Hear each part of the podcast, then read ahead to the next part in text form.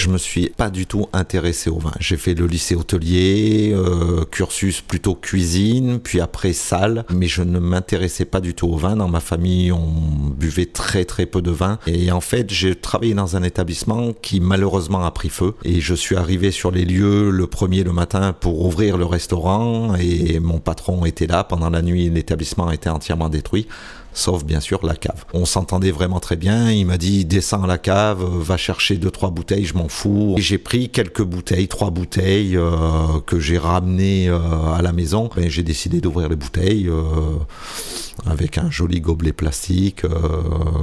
j'ai pas fait les choses bien, mais je me rendais pas compte de l'importance de ce que ça avait.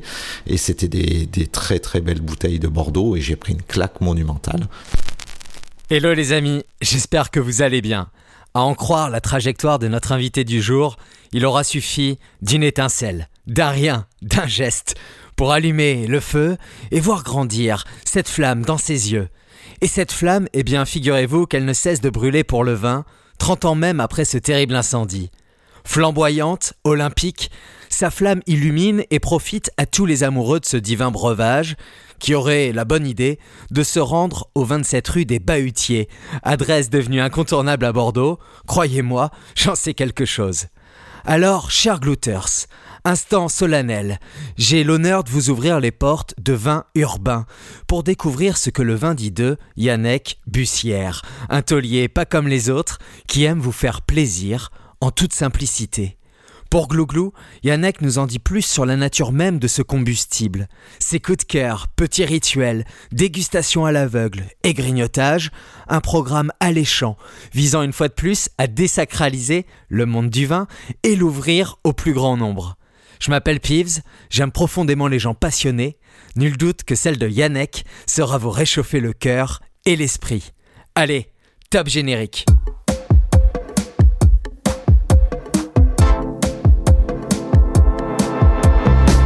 Bonjour à tous, c'est Pives. Vous écoutez Glouglou, l'émission qui parle vin autrement. Vignerons, sommeliers, cavistes, mais aussi athlètes, artistes, musiciens, écrivains.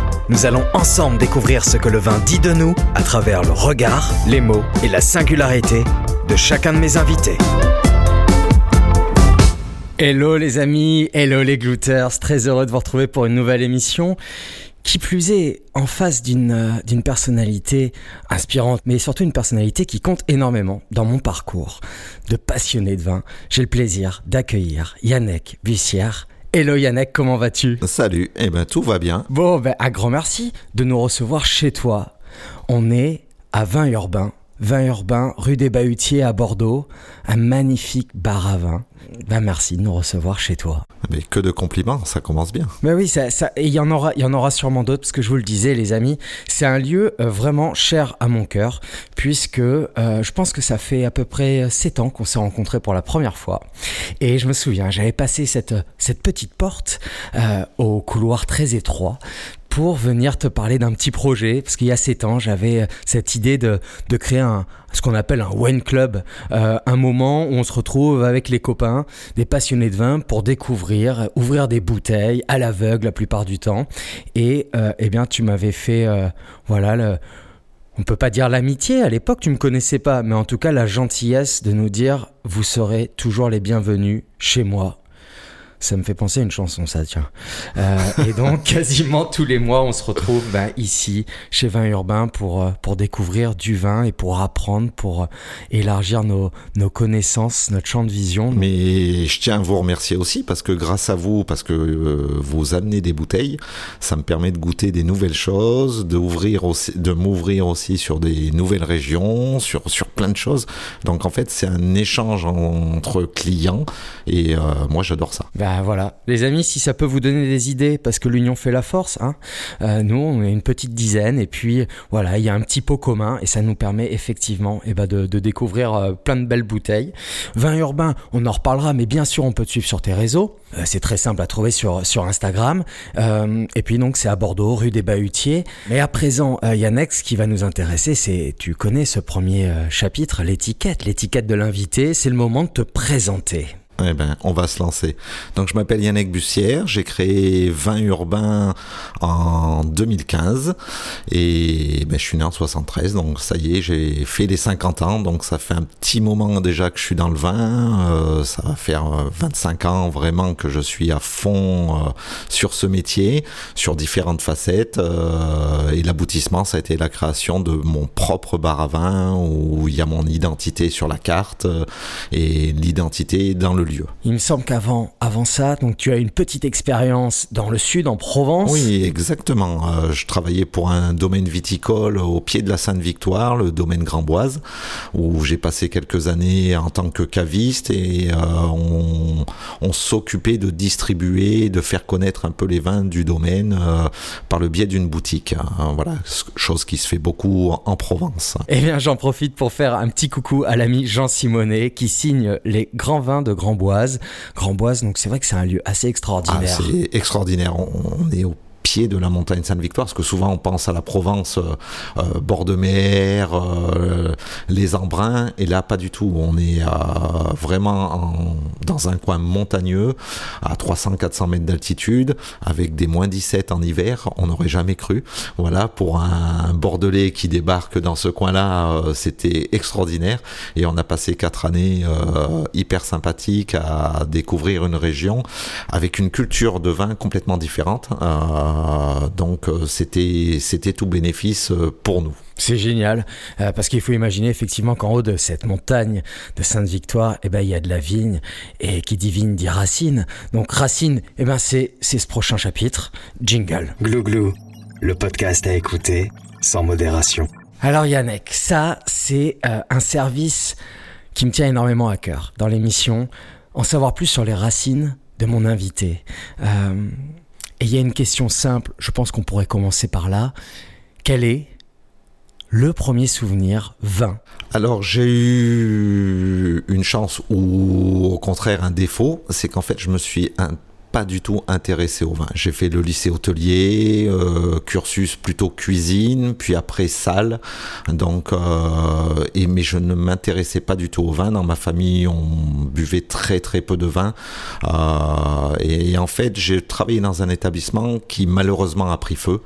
Et je suis arrivé sur les lieux le premier le matin pour ouvrir le restaurant. Et mon patron était là. Pendant la nuit, l'établissement était entièrement détruit sauf bien sûr la cave.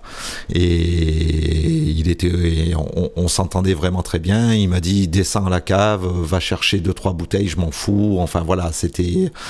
Et j'ai pris quelques bouteilles, trois bouteilles euh, que j'ai ramenées euh, à la maison, sachant pas trop ce que c'était. Euh, et ben, j'ai décidé d'ouvrir les bouteilles avec un joli gobelet plastique. Euh, j'ai pas fait les choses bien, mais je me rendais pas compte de l'importance de ce que ça avait. Et c'était des, des, très très belles bouteilles de Bordeaux et j'ai pris une claque monumentale. Donc, euh, de par mon parcours de restauration où on avait la chance à l'époque de trouver du boulot où on voulait à peu près quand on voulait, je me suis dit j'ai bu ça, c'était très bon ben, je vais venir à Bordeaux pour euh, comprendre un peu plus. Euh. donc je suis, je suis descendu sur Bordeaux, j'avais 28 ans, euh, en me disant je vais apprendre le vin. Donc je suis venu à Bordeaux à cause de deux bouteilles essentielles qu'on marquait. Et d'un incendie. Alors ah oui. tu as grandi du coup, tu as, tu as grandi, à Clermont-Ferrand. À Clermont-Ferrand. Donc en fait du coup j'avais aucune œillère sur les vins de la France entière, voire de l'étranger, puisque on produit, on commence à produire des vins de qualité, mais à l'époque c'était pas ce qu'on produisait de mieux, c'était essentiellement des caves coopératives, donc pas des grands vins. Donc j'ai eu cette chance et j'estime que c'est une chance euh, de pas naître dans une région vraiment viticole où parfois on peut être marqué au fer rouge pendant des années euh, sur notre culture. Que moi en fait j'avais tout à apprendre de toutes les régions de France, donc ça m'a permis de m'ouvrir assez rapidement et d'essayer de comprendre un peu toutes les régions de France et pas m'arrêter à spécialement une région. Même si j'étais venu sur Bordeaux, euh, j'aimais les vins d'ailleurs parce que pour moi tout était nouveau et chaque fois que je goûtais quelque chose, j'avais une émotion différente. Donc euh, j'étais là, mais il n'y a pas qu'à Bordeaux qu'on fait des grands vins. Il y a telle région, il y a telle région, il y a telle région. Et je découvrais au fur et à mesure euh, toute l'étendue et toute la chance qu'on a en France d'avoir de si beaux terroirs. Et là, on est dans les années 90 Ouais, 98. 98 Coupe du monde, Exactement. Zidane, la tête. Trois jours après, j'arrive sur Bordeaux. Voilà. Bon, eh ben, euh, je pense qu'on se souvient tous où est-ce qu'on était euh, exactement. au moment des, deux coups de tête de, Zizou. Euh, donc, c'est en fin de compte, voilà, ton premier déclic, c'est ces bouteilles. Voilà, des, bouteilles de Bordeaux que, que j'ai bu pas dans les bonnes conditions, mais en me disant, waouh, en fait, je pensais que le vin c'était pas bon. Et quand j'ai goûté ça, j'étais, ah, mais c'est magnifique. Et, là, il y a eu un déclic. Alors, pourquoi l'expliquer? C'est toujours difficile d'expliquer ce déclic, mais de me dire comment on peut arriver à quelque chose d'aussi bon dans une bouteille qui avait un petit peu d'âge. Hein. J'ai eu la chance de boire des Bordeaux euh, qui, étaient, vraiment prêts, mais de me dire, il faut que je comprenne ce qui se passe. C'est ça qui est incroyable. De, toujours prendre ce recul, d'essayer de le faire du moins, et de se rappeler quand même que la base, c'est cette vigne, cette liane, qui va nous donner des raisins, et qu'en les pressant, ce jus va se transformer en alcool et que des fois, 10, 15, 20 ans plus tard, on ouvre la bouteille et il y a des, des parfums, il y a des arômes qui peuvent nous laisser baba. Voilà, et, que c'était vraiment une découverte. Euh, on s'arrêtait à la cuisine, dans la restauration. Euh, J'avais bu quelques euh, alcools, des mauvais alcools avec les copains le samedi soir et tout, mais jamais j'avais bu quelque chose avec autant oui, les arômes, euh, le goût, euh, une structure, tout ce qu'il y avait autour de ça, je connaissais pas. Donc en fait, j'étais vraiment neutre et j'ai eu cette chance de commencer par euh, des très grandes bouteilles. Et donc à la suite de ça, tu vas avoir une expérience de, si je dis pas de bêtises, d'à peu près 10 ans dans un très bel établissement bordelais qui borde la Garonne, qui s'appelle l'Estacade. Mais là, il, va déjà trop vite. Ah bah Donc en fait, on prend le temps.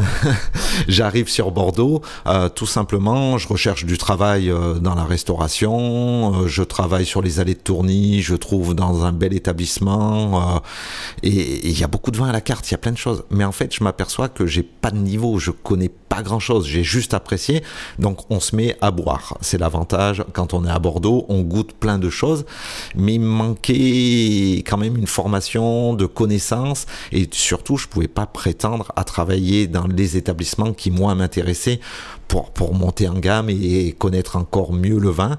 Donc en fait j'ai décidé de reprendre mes études tout simplement. Voilà. Donc j'ai passé un CAP sommelier. Euh, je suis retourné à Clermont-Ferrand. C'est le seul lycée qui m'a accepté parce que en général, sitôt qu'on sort du cursus, j'aurais pu faire le CAFA, des choses comme ça. Mais pour moi, c'était le lycée hôtelier, la mention complémentaire sommellerie. J'en avais entendu parler et c'était un peu la référence. Donc euh, du coup, je suis retourné euh, une année reprendre mes études pour avoir enfin mon CAP et pouvoir prétendre avoir un poste qui correspondait à mes envies euh, du moment. Et ton envie du moment Là, c'était clair, net et précis. Il fallait que ça soit connecté au vin. Exactement. Donc, je suis revenu après cette année d'études. Euh, j'ai travaillé aux sources de Caudalie, où on m'a on, offert l'opportunité de goûter des, très très grandes choses, des choses très pointues. Après, l'environnement euh, haute gastronomie ne m'intéressait pas, mais par contre, ça m'a permis de m'ouvrir sur des très belles bouteilles, de comprendre un peu plus, d'être vraiment dans le vignoble en fait, euh, au contact. Donc, pendant la coupure, euh, au lieu de rentrer à la maison on allait faire une petite visite, on allait comprendre, essayer de, mieux comprendre tout cet environnement vin qui est, très spécifique à Bordeaux quand même. On, a cette chance à Bordeaux d'avoir les domaines qui sont tout autour de nous. Euh, à l'époque, c'était un petit peu plus difficile. On était, il y avait un peu moins d'ouverture qu'aujourd'hui, mais euh, par contre, j'ai pu découvrir, voilà, de comprendre c'est quoi un c'est quoi des cuves, c'est quoi des barriques, euh, quelle est l'importance, qu'est-ce que j'aime, qu'est-ce que j'aime moins dans les vins? Et c'est vraiment d'être sur Bordeaux qui m'a permis tout ça. Donc mieux comprendre pour mieux choisir. Et oui, et surtout, quand on est novice, en fait, on a soif d'information. Donc moi, c'est ce qui me manquait vraiment quand on n'est pas baigné depuis le plus jeune âge, de se dire, ouais, faire du vin, le mettre dans une bouteille, acheter une étiquette, c'est super. Ah, quand on a les moyens de se faire plaisir, c'est top. Mais comprendre tout ce qu'il y avait derrière. J'ai fait les vinifications pendant ma, ma formation au lycée hôtelier. Et j'étais ah ouais, mais en fait, c'est hyper complexe. Euh, quelques décisions vont changer le goût d'un vin. Euh, on veut des vins fruités, on veut des vins à structure, on veut des vins de garde. Mais pour moi, tout ça, c'était nouveau. Donc, euh, d'essayer de comprendre, d'approfondir un petit peu plus. Et Bordeaux offre cette chance. Ouais, Bordeaux offre plein de belles choses. Mais alors, on, on veut savoir, où est-ce que tu as vinifié? Bon, cave de 5%. mais mais c'était super intéressant parce qu'en en fait, je, je, découvrais donc euh, et j'avais la chance d'être vraiment dans les cuves pendant les vendanges. Ça sentait le vin, ça puait le vin, mais c'est ce qu'on aime quoi, de d'essayer de comprendre pourquoi il y a des fermentations, pourquoi on fait du blanc, pourquoi on fait du rosé, pourquoi on fait du rouge, comment on le fait. Et c'était hyper intéressant. Et aujourd'hui, l'appellation 5% ah, commence vraiment à monter parce que on s'aperçoit que partout, on a des beaux terroirs qui ont été plus ou moins abandonnés euh, selon les époques, mais aujourd'hui, il y a des beaux terroirs partout, même en Auvergne. Mais alors du coup, euh, on revient à Bordeaux. Donc là, tu as toute ta formation. Tu nous as parlé des sources de Caudalie. Alors pour, pour les glouters, euh, petite info, les sources de Caudalie, c'est un très bel établissement étoilé euh, aujourd'hui hein, avec la grande vigne euh, et qui est collé à un château, le château Smith-Lafitte. Donc on est, eh ben on est dans cette magnifique campagne au sud de Bordeaux, dans l'appellation Pessac-le-Oignon. donc qu'est-ce qui se passe après tout ça? Eh ben j'ai l'opportunité d'aller travailler à l'estacade. J'avais travaillé pendant un an, mais juste en tant que serveur. J'avais gardé, j'étais parti, mais on avait gardé de, très bons souvenirs avec le patron. Et mon patron euh, se moquait un peu de moi, me voyait aux sources de Caudalie avec euh, ma petite cravate, ma petite grappe, euh, et il se moquait gentiment. Et un, soir, au cours d'un repas, je lui fais, mais tu sais, toi tu perds de l'argent, le vin c'est hyper important. Non, non, ça marche bien et tout ça. J'étais, ah, tu sais, avec deux, trois éléments, un peu de structure, ta carte des vins, c'est hyper important. Et le soir, euh, chacun retourne euh, chez lui et le lendemain, il m'appelle, il fait euh, quand même, tu m'as pointé quelque chose. Je me suis jamais occupé de la carte de vin. Je faisais confiance à un négociant qui s'occupait de tout. C'était la facilité. Tu crois que tu pourrais faire quelque chose? Je fais voilà, moi je te l'ai dit. Après, euh, je suis pas sorcier. Hein. Donc on s'est tapé dans la main. On s'est dit, tu me laisses six mois. Euh, si au bout de six mois ça te convient pas, euh, je partirai. Et tu sais très bien que j'ai jamais fait d'embrouille et tout ça. Donc euh, il fait ben ouais, je te laisse la carte 100% et tu me refais ça, tu t'en occupes. Moi je veux pas en entendre parler parce que le vin c'est pas ma passion. Donc je veux que tu t'en occupes et puis on verra les résultats. Et puis je suis resté dix ans. Voilà.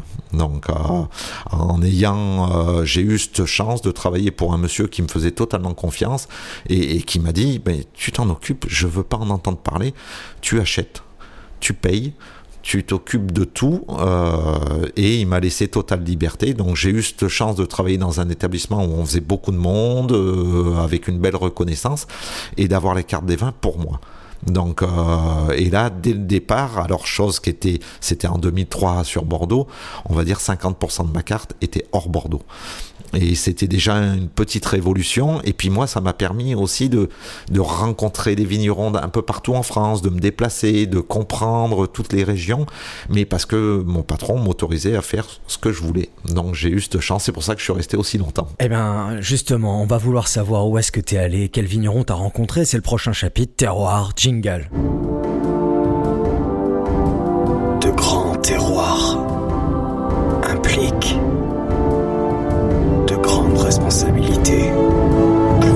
Alors Yannick, avant toute chose, avant de connaître ces terroirs qui, qui sont chers à ton cœur, eh ben j'aimerais connaître justement ta définition du mot terroir pour moi, il est, il est primordial. En fait, j'ai eu cette chance parce qu'à l'époque, on n'avait pas Internet aussi, on n'avait pas autant de facilité. Donc, quand on voulait comprendre les choses, fallait qu'on y aille.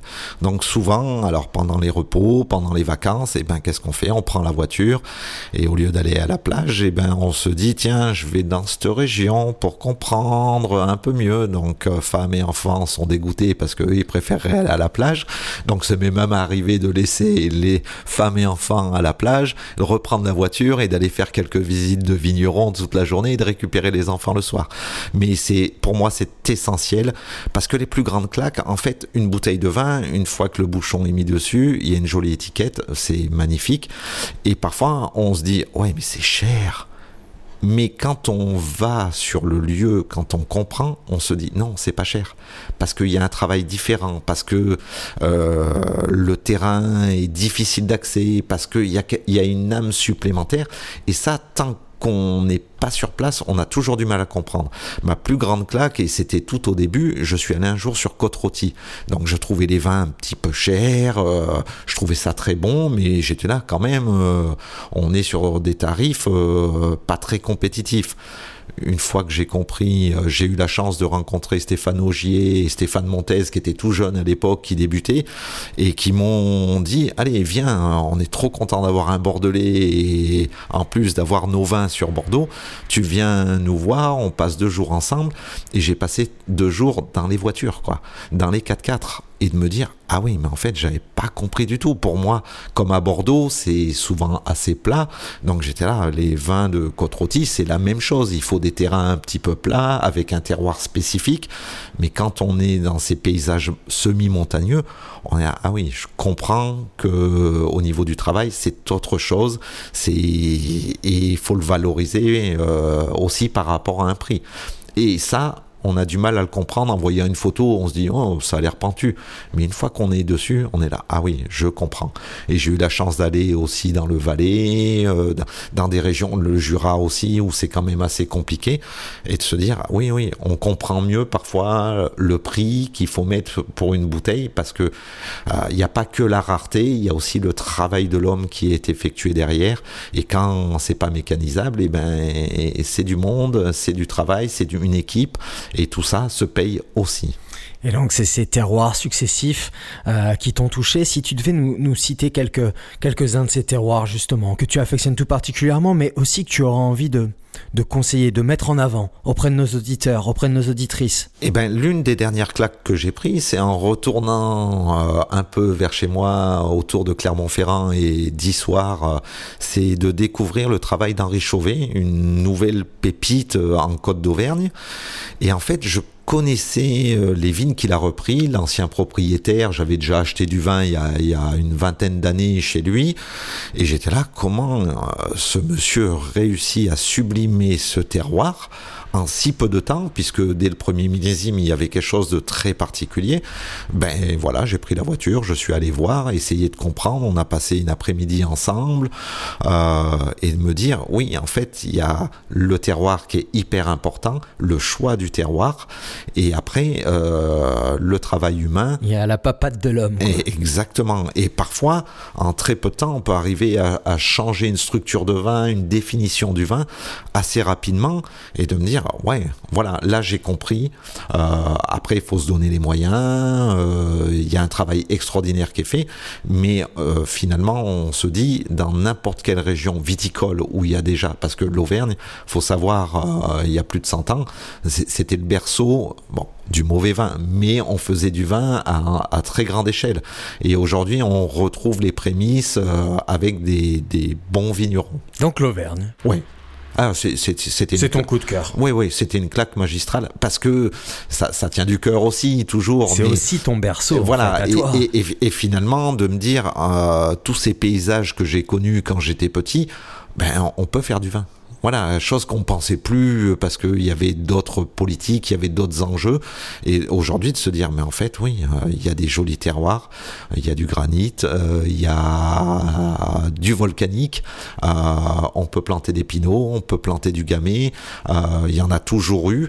Et il suffit juste de s'y remettre, de travailler, beaucoup travailler, mais on peut obtenir des jus fantastiques. Et des terroirs, Dieu sait qu'il y en a de représentés chez toi. Là, il y a tout, tout plein de bouteilles ouvertes et bah, qui font rêver. Donc effectivement, la Bourgogne, oui. la Loire, la Corse, le Beaujolais, l'Alsace, Bordeaux, grand représentant des vins de Bordeaux. Souvent, on m'a dit, euh, quand j'ai commencé euh, à travailler réellement sur Bordeaux et pouvoir euh, mettre ma patte, j'ai entendu, hein, oui, mais il aime pas les Bordeaux parce que il vend autant de vins hors Bordeaux et tout. J'ai toujours adoré Bordeaux. Je suis parti, je suis revenu, j'étais pas de Bordeaux, je suis resté sur Bordeaux. C'est une région, pour moi, les plus grandes claques que à chaque fois qu'on en parle avec des dégustateurs, souvent, à 90%, eh ben il y a un Bordeaux dedans. Euh, et, j'en démords pas. Il y, a, une magie, il y a des vins. Y a, et aujourd'hui, en plus, on a cette chance de pouvoir trouver des millésimes décalés, des vins à tous les prix, parce que souvent les gens se disent parce qu'on regarde que les crus classés, donc ah oui, c'est cher.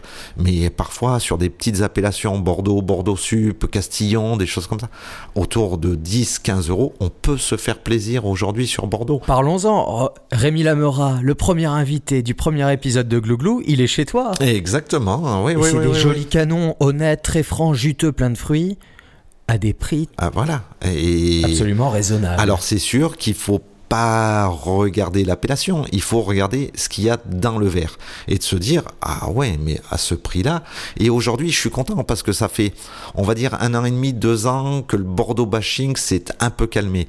Mais les gens ils goûtent des vins euh, on, en fait beaucoup au verre parce que ça permet voilà avant de se lancer et de se dire ah ouais mais en fait c'est bon et puis tiens, on goûte un 2016, tiens, on goûte un 2011, tiens, on goûte un 2014.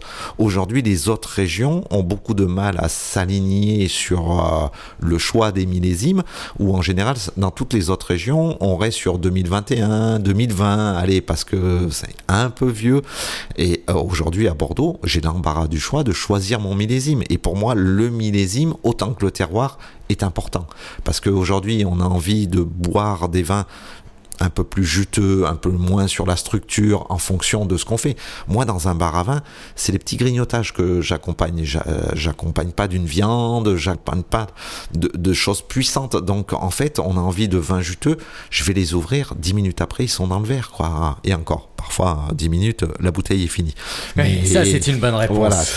Et à Bordeaux, on arrive à faire ça aussi. Bon, Yannick, maintenant qu'on a parlé de, plein de beaux terroirs et puis de, de flacons, certains qu'on boit en dix minutes, il est l'heure de, s'avancer vers le prochain service. Tu le connais, il me semble. Ben ouais, c'est Gamma GT. Jingle. Mon goût est en pleine croissance. Il me faut du vin.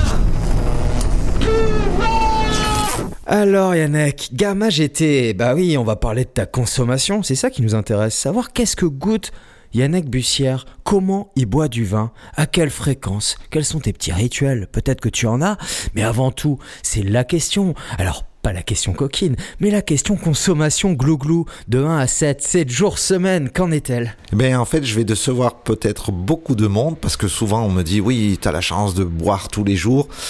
En fait, je me refuse à boire tous les jours. J'ai toujours eu peur parce que ça fait 25 ans que je fais ce métier. J'ai vu beaucoup de gens avec euh, des problèmes. Euh, Un nez rouge. Exactement. Donc, j'essaye de faire attention. Je bois tous les jours. On recrache essentiellement parce que tous les clients, c'est les premiers et on est les plus heureux parce qu'on sent que c'est un moment de partage à chaque fois. Donc, ils nous offrent un petit verre. Mais j'essaye de faire partir tout ça dans l'évier le plus rapidement possible, tout en dégustant. Mais j'essaye sur la semaine de faire assez attention parce que après on voit des agents, on voit du monde qui passe pour nous faire goûter aussi. Donc d'être euh, assez prudent. Par contre, le week-end, euh, voilà, on sait que euh, on va pouvoir regoûter toutes les bouteilles sur lesquelles on a eu une émotion en prenant le temps. donc, on goûte tous les jours, on boit surtout le week-end. J'aime, vous êtes quelqu'un de raisonnable, in fine, mon cher Yannick. Euh, mais c'est important quand même de mettre le point sur cette nuance. Parce que je pense que dans, dans nos métiers, lorsqu'on est passionné de vin et qu'on est en contact de plein de bouteilles au quotidien, d'un point de vue extérieur, moi je vois ça par rapport à ma famille, typiquement, je ne vais pas chercher bien loin, je vais dire, waouh, wow, mais quel, quel, quel, beau métier, ils goûtent plein de vin. C'est la facilité. mais heureusement, les amis, qu'on recrache aussi souvent que possible parce que sinon, euh, je pense que la fin de carrière, elle arrive très très, vite. Exactement. À minima, pour euh, la petite pièce technique là qui, qui se trouve euh, dans, dans, notre petit bidou, ce qu'on appelle le foie, voilà, qui des fois peut, peut vous mettre une alarme rouge. Et le but, c'est qu'il tienne très très longtemps parce que la vie est belle et bien au-delà du, du, vin. Et qu'il faut toujours faire attention aux excès. Euh, et puis avec l'âge aussi, hein, moi je suis réaliste, ce que je pouvais faire il y a 10-15 ans, euh, c'est toujours un peu plus difficile le lendemain. Voilà, mais, mais non, non, c'est toujours un plaisir. En fait, on a toujours cette limite à pas franchir pour que ça reste toujours un plaisir et pas une obligation. Donc euh, c'est vrai que la semaine, on, j'essaye moi toujours de faire attention, de goûter le maximum de choses. Euh, tous les jours on goûte, hein, mais essayer au maximum de recracher parce que la facilité voudrait qu'un verre en entraîne un deuxième, on sait commencer un troisième et puis euh, finalement tous les soirs on soit un peu fatigué. L'hygiène de vie. Ça, prenez-en soin. Prenez-en soin, chers glouters. On n'en a qu'une. Euh, alors, comment tu achètes du vin? Moi, j'ai toujours. Alors, et c'est un besoin, hein, je m'en aperçois, ou de temps en temps, je me dis, je suis en repos, je vais profiter tranquillement, mais j'ai ce besoin de rencontrer le vigneron, de comprendre un peu son histoire. Parfois, on est déçu.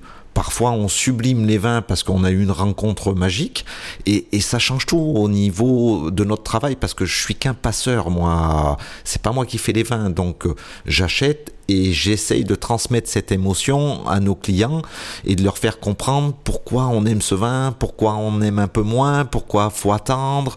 Mais je suis qu'un passeur, moi, au milieu de tout ça. J'ai pas la prétention de faire du vin. Je j'achète et je transmets une émotion. J'essaye de transmettre une émotion. Donc souvent, j'ai un peu la même émotion quand je rencontre un vigneron, de me dire oh, c'est sublime, j'adore sa philosophie, je comprends un petit peu plus. Alors parfois c'est des rencontres d'une heure, une heure et demie, parfois c'est une journée, parfois on y retourne deux fois dans l'année pour comprendre un peu plus. Mais c'est ce qui fait le, la beauté et le charme. Et puis le lendemain, eh ben, on a envie de partager l'émotion qu'on a eue la veille. Donc euh, c'est notre travail d'essayer de partager tout ça. Donc pour moi, les rencontres euh, avec les vignerons sont hyper importantes. Et ça détermine tes achats. Oui, exactement un critère pour référencer un vin chez toi à vin urbain Il y a toujours le rapport qualité-prix, parce qu'aujourd'hui, euh, si on veut toucher une nouvelle population bar à vin, euh, il faut s'ouvrir. Donc, euh, il faut des vins à petit prix et il faut des vins à grand prix. Mais moi, j'ai besoin, ça fait 9 ans que je suis là, on a vu la rotation de clients fidèles qui, ben, qui ont une famille, qui ont un peu moins de temps, qui veulent plus aller au restaurant parce qu'on change un peu de mode de vie. Donc, il faut se réadapter, il faut jamais oublier que pour moi, le plus dur, c'est de trouver les bons rapports qualité-prix pour faire plaisir aux clients et aux clients novices. Parce que souvent, quand on rentre dans un bar à vin, ouais, mais il y a un langage, moi j'y connais rien. Non, le principal, c'est que ça soit bon, que ça vous fasse plaisir à ce moment-là. Et après, on en parlera avec des termes un peu plus techniques. Mais il faut se renouveler toujours, et c'est le plus difficile, sur presque les petits vins, euh, plaisir de qu'on va ouvrir et boire tous les jours. Alors, permets-moi de prendre la balle au rebond. Euh, tu viens d'utiliser le mot novice pour décrire donc ces personnes qui découvrent le vin, mais qui sont rentrées d'ailleurs chez toi sans forcément se dire qu'ils vont avoir accès à plein plein de vins, parce que Oui, je pense oui, que tu as on- cette fréquentation. Voilà. J'ai une petite question. Quel conseil aimerais-tu donner justement à tous ceux qui commencent à s'intéresser au monde du vin? Ben, nous, on, le voit hein, quand on est une clientèle euh, novice qui rentre pour la première fois, qui sait pas trop où ils sont et qui se retrouve avec une carte, on, a entre 500 600 références. Donc finalement, euh, qui comprennent pas grand-chose. Euh, et c'est toujours de faire goûter tout ce qu'on a ouvert. Voilà, euh, les gens souvent me disent mais c'est gratuit. Oui, oui, vous goûtez. Et comme ça, on va analyser si vous... Parce que quand les gens me parlent d'un vin blanc, on ne sait même pas parfois si c'est sucré, euh, si c'est sec, si c'est très sec, ce qu'ils veulent. Donc goûtez. Et vous me direz, et on en reparle, et euh, je vous resserre le verre qui vous fait plaisir. Je comprends que aujourd'hui le vin c'est un budget, Euh, que de nos jours, euh, même moi, hein, mes, mes verres sont entre 6 et 12 euros. Tout le monde ne peut pas s'offrir tous les jours un tel service, donc on fait goûter, on essaye de comprendre. Et je veux des mots simples, je veux des choses simples. Le vin peut être très simple. euh, C'est bon, c'est pas bon, ça correspond à ce que je veux. C'est voilà, j'ai envie de simplicité quand on rentre chez moi, de pas se prendre la tête avec des mots Il y a des gens qui sont très techniques euh, et, on aime ça aussi. hein. Mais pour le novice, le plaisir du vin, plutôt que de boire une bière, je comprends, c'est le même tarif. Donc, euh, de se dire, ben, goûter un vin, euh, il y a 12 centilitres, vous allez prendre un plaisir euh, pendant 10 minutes, un quart d'heure, 20 minutes, mais vous allez prendre ce plaisir que j'espère vous ne retrouverez pas dans d'autres boissons, qui permettra que les gens reboivent du vin et que ça soit pas un tabou et qu'ils se sentent pas coincés dans ce monde viticole où parfois on est entre nous et on reste très cintré. Ben voilà les glouters, vous le connaissez l'ADN de Glouglou, parler vin autrement et surtout désacraliser ce monde merveilleux en en parlant simplement, comme tu le fais chaque jour. Je vais te refaire un petit compliment. Je vais te caresser un peu dans le sens du poil, mais tu le mérites. J'adore. Je vous invite réellement à venir, à franchir les portes de vin urbain et à vous fier au bon service de Yannick. C'est simple, on commence par goûter des choses, tu analyses eh bien, un peu le palais. Euh, quelles sont donc les zones, les zones qui s'éclairent dans le palais de, tes clients pour leur divulguer de bons conseils?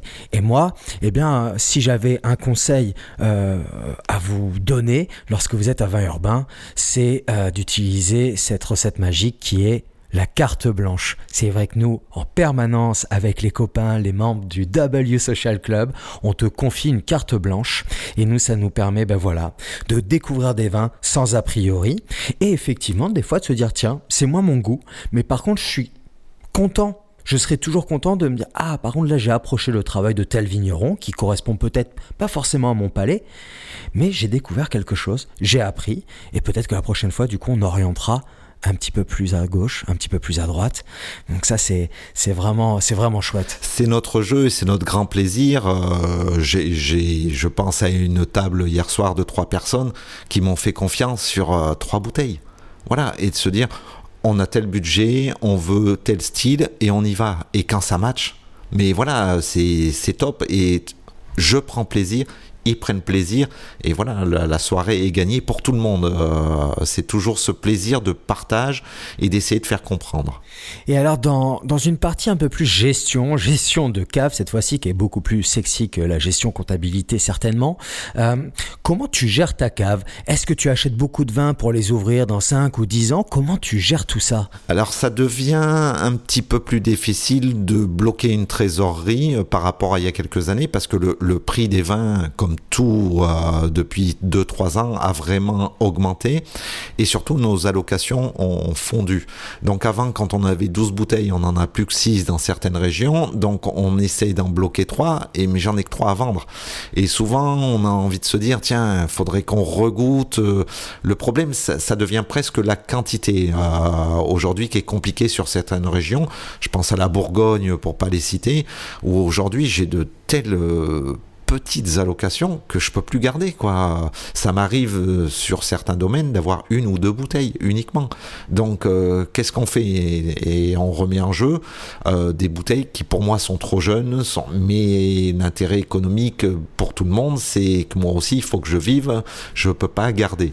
Donc on essaye, j'ai toujours une une cave un petit peu cachée où j'essaye de garder des vins, mais ça devient difficile. Moi je voudrais savoir comment tu aimes boire une bouteille de vin chez toi? Moi, c'est, ça reste un plaisir, euh, on va dire assez simple. On aime bien cuisiner, on aime bien agrémenter, et on, va surtout choisir la couleur, mais c'est, vraiment en fonction d'humeur. Ce soir, j'ai envie de me faire une belle bouteille où on va prendre le temps. Je vais l'ouvrir à midi pour la boire que ce soir. Je vais préparer un vin. Et parfois, il y a juste le plaisir de se dire, allez, tiens, on s'ouvre ça, on goûte. Euh, en général, on a ce problème, euh, c'est que la bouteille est terminée, parce que souvent on se dit ce soir un verre tranquille, et puis en fait la bouteille elle est toujours terminée, mais c'est bon signe. Euh, mais ça reste simple. Il y a juste quand on, a envie d'une belle viande, on a envie de quelque chose d'un peu particulier, ouais, je vais me prendre la tête à réfléchir qu'est-ce qu'on va boire avec ça? Euh, mais c'est un plaisir, hein, c'est- c'est c'est vraiment pas une contrainte. Eh ben le plaisir, parlons-en, c'est l'objet du prochain chapitre de l'émission Glouglou, c'est Coup de foudre, jingle. Glouglou. Pour l'amour du goût. Alors Yannick, est-ce que tu l'entends ce cœur qui bat? Ben oui, ce petit cœur qui bat tout chaud, c'est le tien. Et on va essayer d'en savoir un peu plus sur toi. Qu'est-ce qui fait battre ce cœur, cette passion qui t'anime du coup depuis bientôt 30 ans. Oui, on, on peut dire ça. Question simple. Quel est le vin qui t'a littéralement marqué dans ta vie Je vais dire les premières bouteilles dont on a parlé tout à l'heure. Suite à l'incendie Ah, Exactement, où j'ai eu la chance, mais euh, le fruit du hasard m'a fait prendre un trop long Mondo 82, un grand, grand, grand millésime, euh, et ça a été la révélation au niveau euh, d'un vin rouge bordelais, euh, mais ma première expérience finalement. J'avouerai que j'en ai racheté par plaisir. J'ai jamais retrouvé cette émotion, mais faut, faut jamais reprendre des bouteilles en se disant je retrouverai la même émotion parce que souvent on est un petit peu déçu j'ai trouvé euh, très très bon. hein. et j'avoue que j'ai encore une bouteille de Trollon Mondo 82 que je garde en me disant un jour euh, je retenterai, mais ça a été une expérience euh, divine. Et après, une deuxième expérience qui m'a ouvert parce qu'au départ, en fait, en ayant bu ça, je m'intéressais qu'au vin rouge.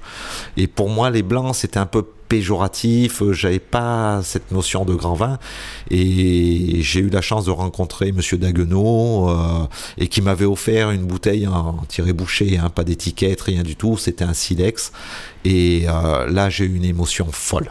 Et alors, justement, pour tous nos glouteurs qui écoutent l'émission, est-ce que tu pourrais en dire un petit peu plus sur Monsieur Dagno? Qui est-ce? Ah, c'est. C'était un personnage, malheureusement, il est décédé, il me semble, en 2008.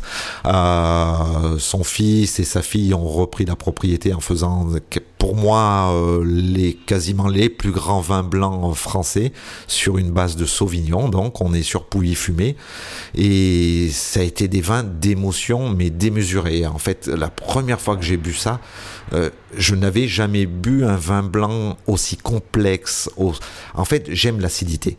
Et du coup, j'ai- croqué, mais vraiment dans, dans un citron. Ah, et j'étais comment on peut avoir une telle puissance acide? Et un tel volume en bouche derrière pour trouver un équilibre qui était tout simplement parfait. Donc pour moi, ça reste une émotion particulière qui m'a fait aimer les vins blancs. Et aujourd'hui, je peux presque dire que ma consommation est plus vers les vins blancs que vers les vins rouges, parce que je trouve qu'il y a une plus grande complexité, il y a une différence, justement, on parlait de terroir, de vinification, vraiment sur les blancs où il y a eu des efforts de fait.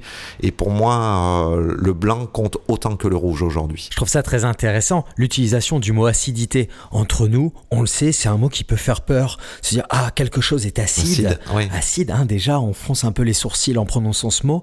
Et, et en fin de compte, par rapport au vin, eh ben c'est une vraie colonne vertébrale, cette acidité. Hein, C'est ce qui va lui apporter une certaine verticalité, une tension, un dynamisme, en fait, de la vitalité. et qui va le, le faire durer dans le temps. Parce que souvent, on se dit un vin blanc, faut le boire rapidement, euh, c'est pas des choses qu'on va garder. euh, et au contraire, on, on se dit, euh, quand on a cette trame pour tenir, ah, les vins blancs peuvent faire 10, 15, 20 ans, euh, quasiment comme les grands vins rouges. euh, et on a souvent de grandes émotions en buvant des vins blancs qu'on 7, 8 ans, 10 ans, et pourtant on n'aurait pas trop misé dessus, et finalement on s'aperçoit que ah, la garde fait du bien aussi sur les vins blancs.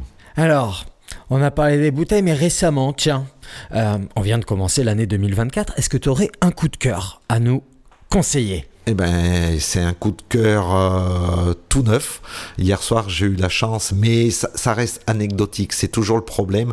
Ça a été mon coup de cœur hier soir de goûter euh, un Edmond Vatan, euh, toujours en Sancerre, donc sur un Sauvignon de 2016. C'était grandiose. J'ai retrouvé euh, certains arômes justement de du Puy, de Daguenau, où on avait ce côté cédra très pur, avec un volume en bouche exceptionnel. Mais c'est des bouteilles tellement rares que c'est toujours compliqué. Claude Lanéor. Ah, Claude Lanéor, exactement. De euh, la famille Vatan, euh, tout petit terroir sur Sancerre, sur les monts d'année. Hein. Euh, mais hier, c'était, voilà, le timing était parfait. 2016, ouverture, un quart d'heure après, le vin a commencé à s'ouvrir. Une heure après, il était différent, il avait évolué. Mais un volume, une précision dans le vin, euh, c'était vraiment très très bon. Et il te reste une bouteille là pour qu'on la goûte et qu'on vérifie tout ça Ben non, malheureusement, il me reste plus que des magnums. Oh mince alors, j'avais grand soif. Et puis les coups de cœur, c'est aussi l'humain, c'est ces rencontres. Et, et, on le sait, tu viens de nous le dire, tu vas sur le terrain, sur les différents terroirs, rencontrer les hommes avec un H majuscule. Ces femmes, ces hommes qui cultivent cette vigne, cette liane, pour eh ben, produire des, parfois des très très grands jus. Quelle serait cette rencontre, toi, déterminante? Avec un vigneron Eh bien, ça, a été, euh, il y a déjà plusieurs années, la rencontre d'un vigneron à Bordeaux euh, sur une appellation entre-mer, rien qui fait rêver de base. Et ce petit monsieur était venu une première fois m'apporter des échantillons, puis j'avais pas goûté parce que l'entre-deux-mer, euh, pour moi, c'était, ça faisait pas partie des très grands vins. Puis il était revenu, puis on avait parlé un petit peu vin, puis j'étais Wow, le mec, il est précis. Il parle pas que de son entre-deux-mer, il connaît les vins et Et puis j'étais allé à la propriété et j'ai découvert le château Turcot avec Stéphane Lemay. Et c'était une révélation de me dire, waouh, sur des terroirs un petit peu basiques, on peut faire des grands vins avec des élevages soignés, un rapport qualité-prix euh, de folie. Et combien coûte cette bouteille? Ben, Pour la cuvée majeure que, que j'admire et que j'apprécie, on est à un prix d'achat à moins de 15 euros euh, chez un bon caviste. Eh bien, écoutez les amis, euh, vous connaissez hein, la musique. Euh, je vais vous mettre tous les vignerons cités en description de l'épisode. Et, et, donc, maintenant, c'est à mon tour de t'ouvrir une belle bouteille. Enfin, j'espère qu'elle sera belle. On, ne sait jamais. On va juger. Je voudrais pas t'empoisonner, mon cher Yannick.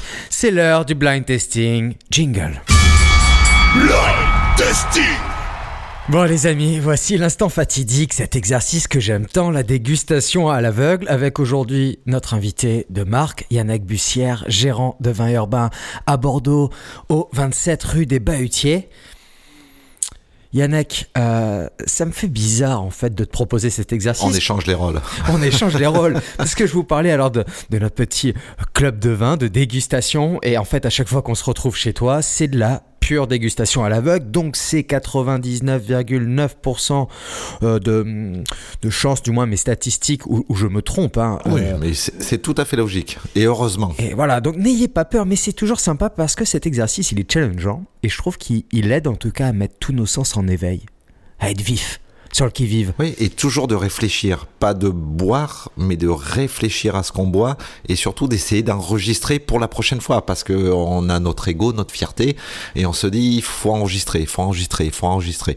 Et c'est hyper important de toujours essayer de goûter. Et à l'aveugle, c'est encore mieux pour essayer de comprendre, d'analyser et que ça reste dans un petit coin. Alors qu'est-ce qu'on goûte, Yannick?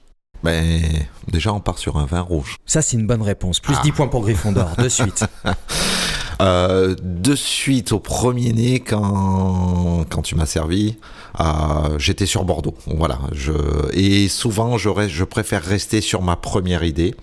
Euh, ce côté envoûtant, complexe, euh, typique des assemblages bordelais. La bouche, par contre, est très très fine.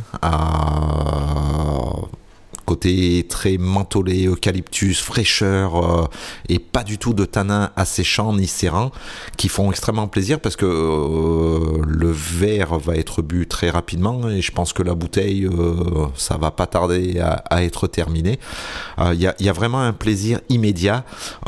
J'ai pas ressenti de tanin comme parfois on peut le ressentir sur Bordeaux. donc il m'a fait un, un, peu sortir, mais je, je reste sur ma première pensée, un Bordeaux plutôt rive droite sur des merlots, mais sur un millésime pas trop chaud. C'est la seule chose euh, où je serais pas allé sur euh, quelque chose de très très chaud pour garder un peu cette acidité, cette fraîcheur et, et, et Donc un Bordeaux moderne, euh, je partirais bien sur du côté de Castillon ou Saint-Émilion, vraiment rive droite. Je vais te dire, t'étais pas loin, à quelques kilomètres. Accroche-toi. On a effectivement ce merlot qui compose ce vin. J'en ai, pour être exact, 46% dans la bouteille. On retrouve le Cabernet Sauvignon, 23%. On retrouve le Cabernet Franc, 17%, bien présent sur la rive droite du Bordelais. Un petit peu de petit verre d'eau, tiens, 14% tout de même, un sacré assaisonnement. Et je te disais, on est à quelques kilomètres. Je t'amène en Nouvelle-Zélande. Ah, mais c'est juste à côté. C'est juste à côté. Fallait le dire dès le départ. Je t'amène en Nouvelle-Zélande, dans la région de Hawke's Bay, chez Temata Estates. D'accord. Ah, et j'ai eu la chance de rencontrer les vignerons cet été qui sont venus me voir, euh, qu'on passé deux soirées, et à vignerons hyper sympa, hyper ouvert. euh, on a passé un très très bon moment. Ouais, ça- Peter Coley. Ah oui, et ben, grandiose alors. Donc Temata Estate, juste un petit mot pour tous nos glouters. Euh, là, on goûte eh bien, le, le Bordeaux Blend. Euh, donc Merlot Cabernet sur un millésime, accroche-toi à 2010. Waouh. C'est une des premières bouteilles que j'ai achetées. Waouh. Et, et surtout, ce que je trouve rigolo, c'est de voir donc le vin parfaitement vivant, très vif, euh, vraiment beaucoup d'appétence, de Et délicatesse. cette fraîcheur, euh, pas du tout asséchant, parce qu'on reste quand même, même si c'est des régions d'altitude, bord de mer, fraîche. Mais là, 2010, il y a une fraîcheur, c'est euh. pour moi, je partais, euh, si on restait sur Bordeaux, sur un millésime, allez, au, plus vieux 2014. Est-ce qu'il y a quelque chose qui t'intrigue sur la bouteille? Bah, c'est juste la capsule à vis euh, qu'a- 14 ans après, voilà. Mais ça prouve, ça prouve qu'aujourd'hui, euh, on peut garder des vins à- sur des capsules à vis. Voilà, les amis, je voulais que tu mettes le doigt là-dessus. Effectivement, cette bouteille est ta vis. Il n'y a pas de bouchon en liège. Alors, on sait que c'est culturel chez nous. Oui, oui, oui, oui. oui. Eh ben, euh, ces bouchons à vis, on a souvent l'impression que ça va freiner le vieillissement d'un vin, du moins associé à quelque chose de peu qualitatif, d'un peu moins sexy. Sauf qu'aujourd'hui, euh, on peut le dire, hein, Oui, ça le prouve. ça le prouve. Et, et donc, je suis ravi de te faire goûter ça parce qu'effectivement, on a vraiment cette influence bordelaise derrière. Euh, rive droite sur les terroirs d'altitude. Tantôt aussi peut-être Saint-Julien côté Médoc pour les Cabernets. Euh, et donc, c'est la plus ancienne propriété de Nouvelle-Zélande. Son premier millésime, eh bien, c'est 1896. Les plantations ont été faites en 92. Euh, c'est une propriété qui a déjà récolté les fameux 100 points. Vous savez, les amis, euh, chaque année, euh, eh bien, des dégustateurs, des journalistes notent des vins et souvent sur 100. Euh, et donc, avoir un 100 points, ben, ça veut dire beaucoup pour ces propriétés. Et en l'occurrence, Temata l'a reçu. Voilà. Et puis, Temata produit trois cuvées mythiques. Coleraine, Awatea, Hillston. Voilà, donc John and Nick Buck pour les propriétaires, Peter Coley, l'un des, bah, des plus grands vinificateurs de, de Nouvelle-Zélande, qui se cache derrière ce flacon. Et ce flacon, effectivement, qui aura une durée de vie certainement Très courte. Alors tiens, euh, moi tu sais, je suis gourmand Yannick, j'aimerais bien que tu me dises là, avec quoi, avec quoi goûter, avec quoi associer euh, ce Temata Presque à la base, je partirais sur une viande rouge, barbecue, pour retrouver un peu de dynamisme. Donc, euh, on a la chance à Bordeaux d'avoir des pieds de vigne qui traînent un petit peu partout. On a tous des sarments à la maison. Donc, euh, sarments avec une viande rouge, mais pas trop épaisse, pas, pas la grosse côte de bœuf, euh, qu'on sente vraiment ce côté un- presque un petit peu brûlé, comme on a le côté très frais et mentholé, pour retrouver un peu de dynamisme sur ce côté un presque un petit peu brûlé de la viande, hein, mais ça, euh, et quelques légumes, voilà, ça suffirait. Alors, juste pour toi, Yannick, on va s'amuser. Qu'est-ce qu'on boit? Qu'est-ce qu'on boit? C'est un petit exercice que je te propose. hein. et, et ma première question, je pense qu'elle va toucher une de tes passions. Eh oui, vous le savez peut-être pas, mais mon invité du jour a une passion pour le ballon rond. Le football, et pas n'importe quelle équipe, l'Olympique de Marseille. Ah, le grand Olympique de Marseille, monsieur. Eh bien alors justement, je veux savoir qu'est-ce qu'on boit devant un bon classico au MPSG. Alors moi, j'ai- un petit souci, comme souvent, on a la chance de jouer le dimanche soir à 21h, vu que les grands matchs sont toujours le dimanche soir à 21h pour les grandes équipes. Euh, moi, c'est souvent accompagné de rhum. Un Voilà. petit rhum. Un petit rhum, parce que... Ambré je- ou blanc? Ambré. Ambré. Moi, j'aime les, les vieux rhums avec quelques années. Euh, souvent Martinique, euh, c'est une région euh, que j'aime beaucoup. Donc, c'est souvent le match accompagné parce que ben, malheureusement, je suis comme un bon nombre de Marseillais et quand on suit un match, on est un peu couillon, on gueule un peu, on raconte un peu n'importe quoi. Donc, euh, moi, c'est le rhum qui accompagne en général. euh, voilà, je- qui est un bon propulseur pour Voilà. vivre les émotions. Exactement. Et bien voilà, vous en savez un peu plus sur notre invité. Imaginez-le un dimanche soir euh, avec son beau maillot de l'Olympique marseillais. J'allais dire lyonnais. Ouh là là, quelle erreur. Ah oui. Non, non, Ah oui, attention. non, non, non, non, non. bon, qu'est-ce qu'on Qu'est-ce qu'on boit? Alors, qu'est-ce qu'on boit sur les divins et légendaires croque-monsieur jambon truffé de chez Vin Urbain, qu'on peut retrouver du mardi au samedi chez toi. Qu'est-ce qu'on boit pour les accompagner ces crocs ah, Moi, je reste essentiellement sur nos crocs, sur des vins blancs. Ah, pour retrouver un peu, un peu de peps, euh, on parlait d'acidité, mais euh, dans le sens noble du terme. Euh, j'aime quand c'est vif et tranchant par rapport au gras du comté et au, gras de la truffe, finalement. ben, moi, je pars sur un vin blanc. je pense là à Thibaut Boudignon, où j'aurais envie de, d'avoir ce côté très salin, très... Tranchant. Ah, exactement. Pour relever le, côté un petit peu gras, et, mais le bon gras hein, du croque à la truffe. Donc un grand vin de l'Anjou, signé par Thibaut Boudignon. Très bonne idée, bonne réponse. Et qu'est-ce qu'on boit pour sublimer les délicieux tiramisu de ton épouse Christelle, qui a une recette vraiment particulière avec laquelle on se régale? Ouais, on met pas de café, nous, on n'aime pas trop le café, donc euh, du coup, c'est les tiramisu spéculoos et caramel. Et honnêtement, euh, l'accord parfait pour moi, c'est les sucres nobles euh, qui vont. Alors, on aime beaucoup le Jurançon, on aime beaucoup le Chenin, mais sur certains sauternes avec un petit peu d'âge, où le, sucre est, est pas trop trop présent, pas trop vif, c'est un accord sublime. Donc, le combo en fin de compte, sucre plus sucre peut aussi fonctionner. Peut fonctionner à partir du moment où une, on, va reparler encore d'acidité, mais on a ce côté tranchant et salin. C'est pour ça que je pensais, voilà, pour moi, un Clos Larouilla avec 60-65 euh, grammes de sucre, c'est parfait euh, sur le tiramisu. Ah, Clos Larouilla, grosse émotion. Ouais, ouais. Ah, grosse claque. Cuvée météore, cuvée comète. Bon, il n'y en a pas beaucoup de vin. Et, Phoenix, oui, et puis il n'y a que 4 hectares, euh, euh, une année très difficile en 2023, donc euh, les, les, vins se font un peu plus rares parce que ça fait 4-5 millésimes que c'est toujours un peu plus compliqué, mais très grand vin sur ce côté très précis où la minéralité et l'acidité est vraiment typique de ce domaine parce qu'on est sur une croupe calcaire qu'on retrouve pas partout sur Jurançon et il y a, y a une identité très très particulière au Clos Larouilla. je suis ravi que tu cites ce, beau domaine qui sera bien sûr à retrouver dans la description de l'épisode. À présent, Yannick, je vais te proposer un petit moment euh, imaginaire, c'est le moment de la recette magique. Cet instant où tu vas pouvoir, en fermant les yeux ou non d'ailleurs, choisir un vin, un vinyle, pour en savoir plus aussi sur tes goûts musicaux, un plat un lieu sans oublier la personne essentielle pour partager ce grand moment, ce moment parfait. On t'écoute. Eh bien, moi, si je ferme les yeux, si je pense, aujourd'hui, j'aurais envie de me retrouver au pied de la Sainte-Victoire, euh, euh, autour du domaine Grandboise, sur ce versant où on fait face, en fait, à, la Sainte-Victoire qui est qui domine et qui est d'un côté très calcaire, très blanc. Euh, il y a vraiment une luminosité très très particulière. Je le vois pas avec une autre personne que mon épouse, euh, qu'avec Christelle, qui m'accompagne depuis. On passe du temps tout le temps ensemble, mais c'est toujours un plaisir de passer du temps ensemble. Et je m'arrêterai sur un vin de Provence. Euh, j'ai un petit faible pour les vins du domaine Tempier, et je partirai sur une viande rouge aussi.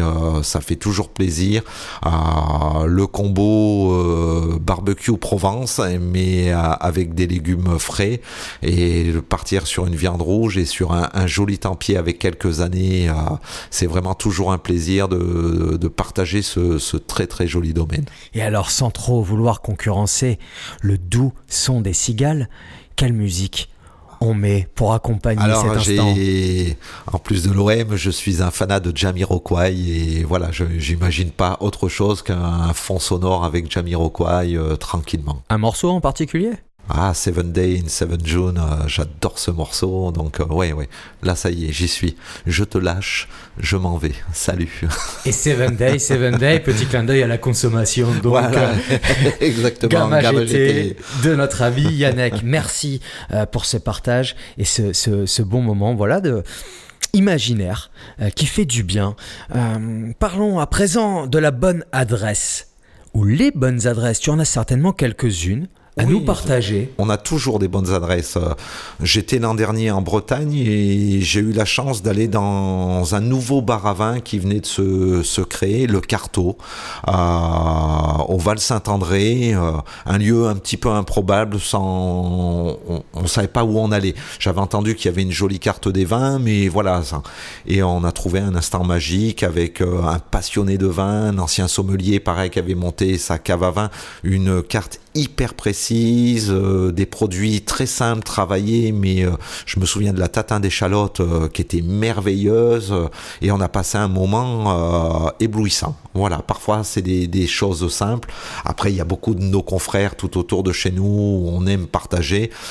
je pense à Pince-Fesse qui est pas très loin, ou parfois en finissant le service, un petit peu de bonheur, et eh ben on va boire un petit verre et un grignotant. L'avant-comptoir du palais de chez Camp de Où on passe toujours des instants magiques, on est toujours bien reçu et c'est la cuisine est simple, efficace et c'est tout ce qu'on demande dans, dans, ces jolis lieux. Place à l'actu, place à la culture. Yannick, est-ce que tu as envie de nous partager une petite info?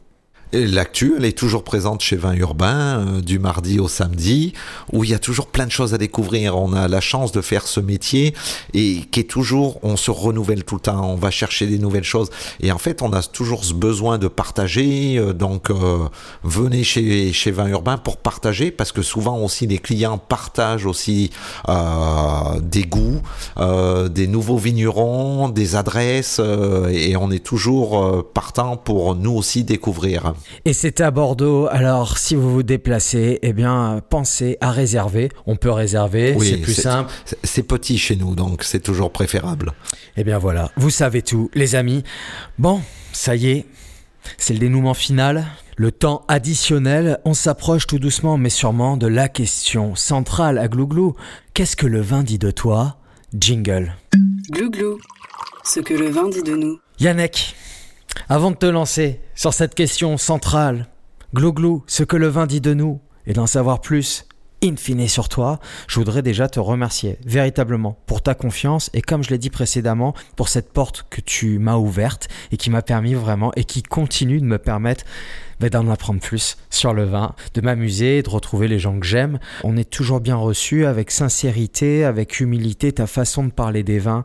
Voilà, pour moi est très singulière et, elle me plaît, elle me permet de toujours de passer un bon moment. Donc je vous invite encore une fois toutes et tous à, à venir découvrir Vin Urbain. Bon, certains d'entre vous, j'imagine, connaissent déjà ce grand repère. Mais voilà, merci pour ça. Merci pour toute l'application et le soin et l'amour que tu mets dans, ton métier et que vous mettez avec Christelle. Euh, c'est une adresse où il fait véritablement bon vivre. Donc merci pour ta confiance. Mais merci pour la vôtre surtout. Mais maintenant, on y va. On attaque. On sort les couteaux. Glou glou. Yannick, qu'est-ce que le vin dit de toi? Eh bien, le, vin a eu. J'ai eu cette chance de faire cette rencontre de, de grands vins Bordeaux et qui m'ont fait changer de cap et d'avoir en fait un objectif, d'en savoir de plus en plus. Et on a cette chance dans le vin, c'est parce que souvent les gens disent ouais mais c'est toujours les mêmes bouteilles depuis 1855 c'est le même schéma à Bordeaux. Donc, mais non, non, il y a vraiment de l'évolution. Euh, il suffit de prendre certaines revues spécialisées euh, qui ont 20 ans, d'ouvrir et de se dire ah oui, à l'époque c'est ces vins qu'on recherchait, c'est ça qu'on voulait. Euh, j'aurais adoré goûter ça, d'aller voir tel vigneron. Et 20 ans après, de se dire ah mais non, en fait ça a complètement changé. Aujourd'hui, on parle de vin nature, de biodynamie. Moi, il y a, il y a 20 ans, j'entendais, mais c'était un peu farfelu, c'était des gens un petit peu différents. Aujourd'hui, ça existe, on aime, on n'aime pas, on comprend, on comprend moins, mais il y, a toujours cette recherche d'aller un petit peu plus loin, et moi, ça m'a donné l'opportunité de rencontrer un des vignerons et des gens sublimes et de rencontrer après de par mon, mes métiers euh, des clients qui sont devenus des amis, euh, qui sont devenus passionnants, avec lesquels on a envie d'aller plus loin, d'aller rechercher.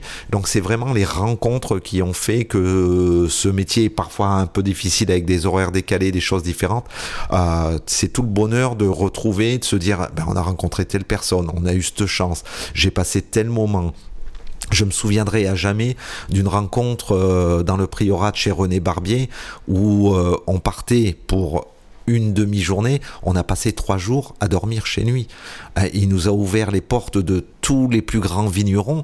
Et j'étais là, mais en fait, j'ai cette chance d'avoir rencontré un dieu euh, dans le priorat, d'avoir dormi, d'avoir mangé avec lui, d'être à- côté de lui et, et de ce partage. On a cette chance dans le vin d'avoir des gens souvent passionnés et euh, c'est vraiment la notion de partage qui est hyper importante et qui ne s'arrête jamais. Et moi, j'ai l'impression que le vin dit de toi une chose, c'est que tu aimes faire plaisir. C'est la base de notre métier. Voilà, c'est de partager et voilà et, et de faire plaisir et que les gens comme on dit souvent, on sera jamais riche. euh, on a choisi cette voie-là, mais par contre, on a cette notion de plaisir, de, de se retrouver. Et puis, ça, le vin apporte la gaieté. Enfin, en, général, chaque fois que quelqu'un rentre chez moi, euh, même s'il fait la tête, j'espère que quand il va ressortir, euh, ben, il aura le sourire, il aura la banane, il aura oublié tout ce qui s'est passé. Voilà, mon principal objectif, c'est ça, d'avoir partagé ce moment. Et quand il sort, il a la banane et ils se disent, ben, la prochaine fois qu'on viendra, on passera encore un bon moment. Donc, euh, oui, toujours ce partage. Et bah tu vois, moi mon principal objectif avec Glouglou, c'est ça aussi, c'est qu'une fois qu'on ait écouté l'émission, qu'on ait la banane, qu'on ait appris des choses, qu'on ait entendu des personnes inspirantes pour désacraliser le monde du vin, pour apprendre, pour découvrir. Et, je te remercie une fois encore. Avant qu'on se quitte, Yannick, j'ai envie de te poser une petite question là, simple. Euh, je voudrais savoir, quelle personnalité, du vin ou pas d'ailleurs, aimerais-tu voir dans Glouglou Eh ben moi en fait euh, euh, j'aime bien le sport, je le pratique pas mais de suivre et j'ai souvent rencontré euh, des anciens sportifs reconvertis au vin et qui sont souvent très passionnés, très passionnants et qui vont très très loin. Je pense à certains joueurs, des anciens joueurs des Girondins de Bordeaux comme Jussier que j'ai eu la chance de côtoyer en tant que client et je trouve passionnant en fait ce mélange de sportifs euh, qui passent après au niveau du vin et qui sont d'une implication énorme. hein. Donc, euh, intéresse-toi aux sportifs. Les sportifs. Il y aura des pas de côté. De toute façon, l'idée, euh, et ça je vous l'ai dit, c'est dans le générique, c'est d'aller chercher dans, dans tous les milieux et c'est surtout d'en savoir plus par rapport au, au lien qu'on peut avoir avec le vin. Si, si tu écoutes Glouglou, eh ben écoute, peut-être surveille euh, ta messagerie Instagram ou ta boîte mail et je serai ravi d'établir des liens, des connexions grâce au conseil de mes invités, grâce à ton conseil Yannick. Un dernier mot pour la fin? Glou glou. Tout simplement. Prendre du plaisir, continuer à boire du vin, euh, apprendre tous les jours. Pour les jeunes qui débutent, surtout de pas se prendre la tête et de se dire c'est une boisson comme une autre, euh, je vais l'apprécier ou pas. Il y a plein d'opportunités dans le vin, euh, chaque bouteille est différente et de se dire tiens j'ai pas aimé ça, mais de réessayer sur autre chose avec du sucre, pas du sucre, euh, du sec, pas du sec, du rouge, du rouge puissant. Il y y a tellement de possibilités que j'aurais envie de dire à tout le monde goûtez une fois de temps en temps. Euh, même si vous n'avez pas aimé une première fois, de prendre le temps de regoûter, de regoûter, de regoûter, de se faire plaisir euh, pour notre plaisir. Eh bien, le plaisir, parlons-en. J'en ai pris beaucoup durant cette émission. Un grand merci, Yannick. Pive, un énorme merci pour ce moment de partage et c'est très très agréable d'être derrière le micro. Eh bien, c'est aussi, je l'espère pour vous, chers glouters, agréable d'écouter l'émission. En tout cas, sachez que vous êtes vraiment de plus en plus nombreux à l'écouter, à vous abonner. On progresse chaque mois dans, dans ces classements, du moins dans le référencement de l'émission, pour qu'elle soit ben, de plus facilement visible euh, et qu'elle arrive un peu comme par magie euh, sur, vos écrans et dans vos oreilles. Donc, continuez, j'insiste, abonnez-vous. C'est vraiment un énorme soutien euh, que vous offrez à cette toute petite et récente émission qui, qui s'appelle Glou Glou, ce que le vin dit de nous. On se donne rendez-vous très vite pour une prochaine émission, mais d'ici là, buvez bien, buvez bon, ciao ciao, bisous. Punaise, j'adore cette nouvelle émission sur le vin. Le glou, c'est marrant comme nom et je comprends tout. Ah, mange! Ah, pour une fois, je comprends tout! Ah, merde! Arrête ton cirque! Speeder, glou, glou, glou!